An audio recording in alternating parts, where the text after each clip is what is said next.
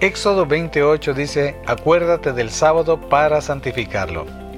El sábado fue santificado en ocasión de la creación, tal cual fue ordenado para el hombre, tuvo su origen cuando las estrellas todas del alba alababan y se regocijaban todos los hijos de Dios.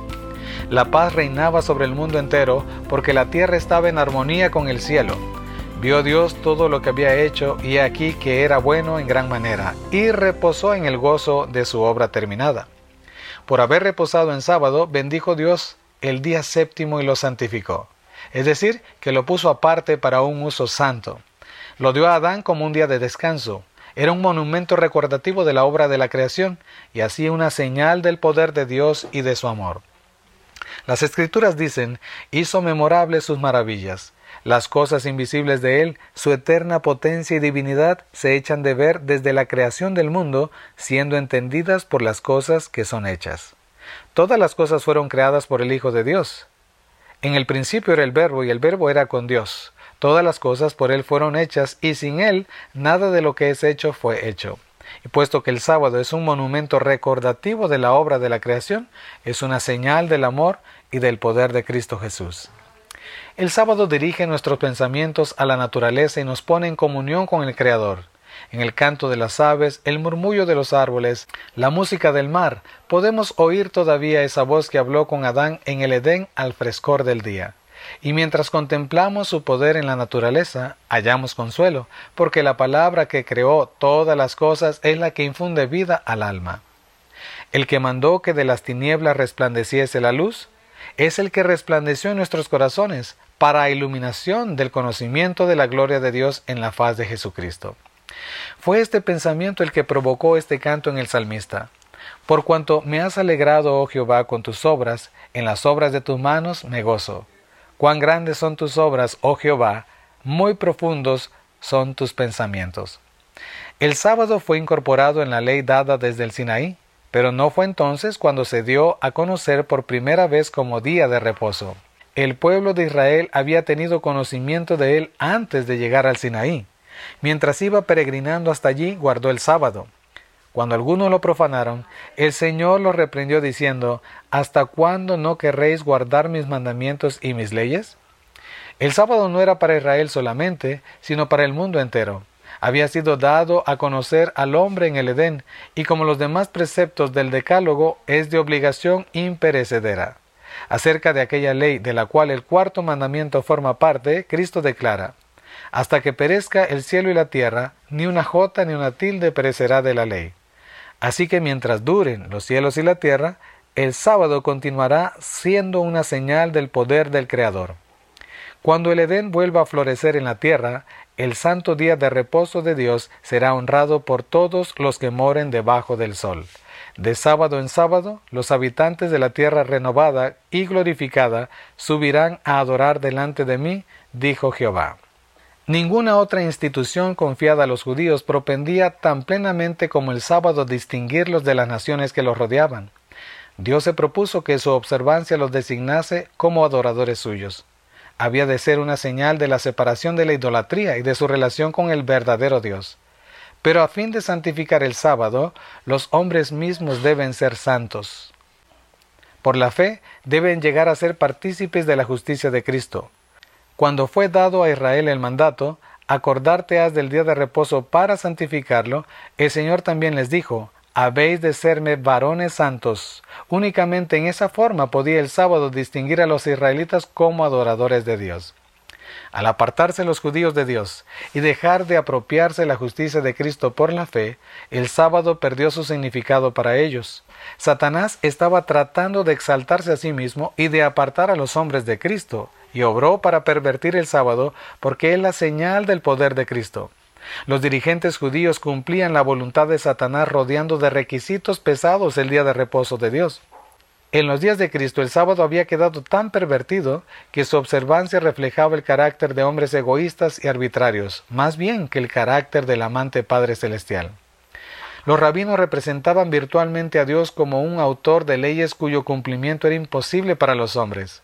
Inducían a la gente a considerar a Dios como un tirano y a pensar que la observancia del sábado que Él les exigía hacía a los hombres duros y crueles. Era obra de Cristo disipar estos conceptos falsos.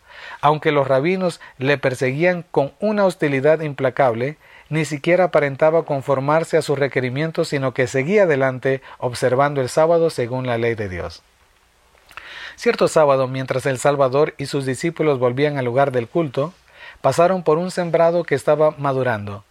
Jesús había continuado su obra hasta ahora avanzada, y mientras pasaba por los campos, los discípulos empezaron a juntar espigas y a comer los granos, después de restregarlos en las manos. En cualquier otro día, este acto no habría provocado comentario, porque el que pasaba por un sembrado, un huerto o una viña tenía plena libertad para recoger lo que deseara comer. Pero el hacer esto en sábado era tenido por un acto de profanación. No solo al juntar el grano se lo cegaba, sino que al restregarlo en las manos se lo trillaba, y así, en opinión de los rabinos, había en ello un doble delito. Inmediatamente los espías se quejaron a Jesús diciendo, He aquí tus discípulos hacen lo que no es lícito hacer en sábado. Cuando se lo acusó de violar el sábado en Bethesda, Jesús se defendió afirmando su condición del Hijo de Dios y declarando que él obraba en armonía con el Padre. Ahora que se atacaba a sus discípulos, él citó a sus acusadores ejemplos del Antiguo Testamento, actos verificados en sábado por quienes estaban en el servicio de Dios.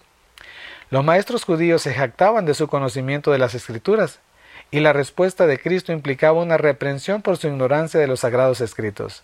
Ni aun esto habéis leído, dijo, ¿qué hizo David cuando tuvo hambre él y los que con él estaban? ¿Cómo entró en la casa de Dios y tomó los panes de la proposición y comió, los cuales no era lícito comer, sino a los sacerdotes?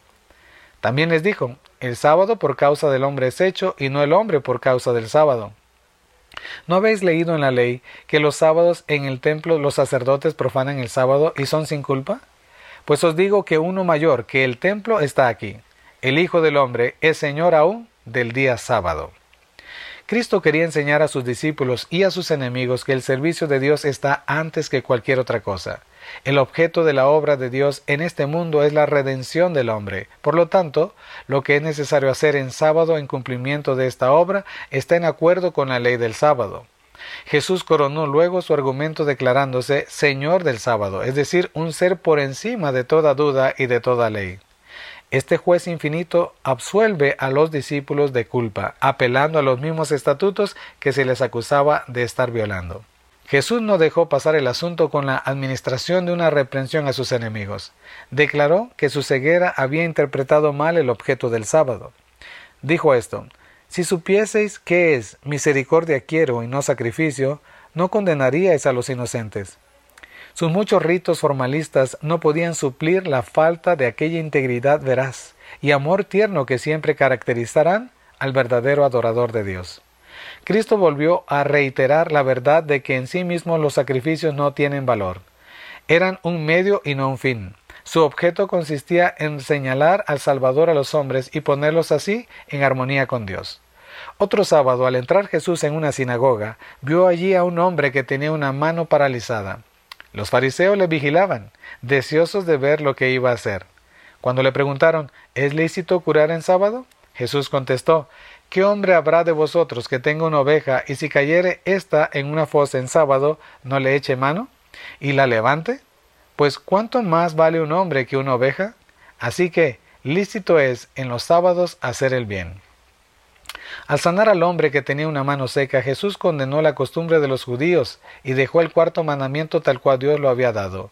Lícito es en los sábados hacer el bien, declaró él. Poniendo a un lado las restricciones sin sentido de los judíos, honró el sábado, mientras que los que se quejaban contra él deshonraban el día santo de Dios. Los que sostienen que Cristo abolió la ley enseñan que violó el sábado y justificó a sus discípulos en lo mismo. Así, están asumiendo la misma actitud que los cavilosos judíos. En esto contradicen el testimonio de Cristo mismo, quien declaró, Yo también he guardado los mandamientos de mi Padre y estoy en su amor. Ni el Salvador ni sus discípulos violaron la ley del sábado.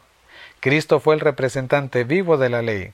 En su vida no se halló ninguna violación de sus santos preceptos. Frente a una nación de testigos que buscaban ocasión de condenarle, pudo decir, sin que se le contradijera, ¿quién de vosotros me convence de pecado? El sábado por causa del hombre es hecho, no el hombre por causa del sábado, dijo Jesús. El Hijo del Hombre es Señor aún del sábado. Y el Señor dice así, si retrajeres del sábado tu pie de hacer tu voluntad en mi día santo, y al sábado llamares delicia, santo, glorioso de Jehová, entonces te deleitarás en Jehová. A todos los que reciban el sábado como señal del poder creador y redentor de Cristo, les resultará una delicia. Viendo a Cristo en él, se deleitan en él. El sábado les indica las obras de la creación como evidencia de su gran poder redentor. Al par que recuerda la perdida paz del Edén, habla de la paz restaurada por el Salvador. Y todo lo que encierra la naturaleza repite su invitación, venid a mí, todos los que estáis trabajados y cargados, que yo os haré descansar. Que Dios les bendiga.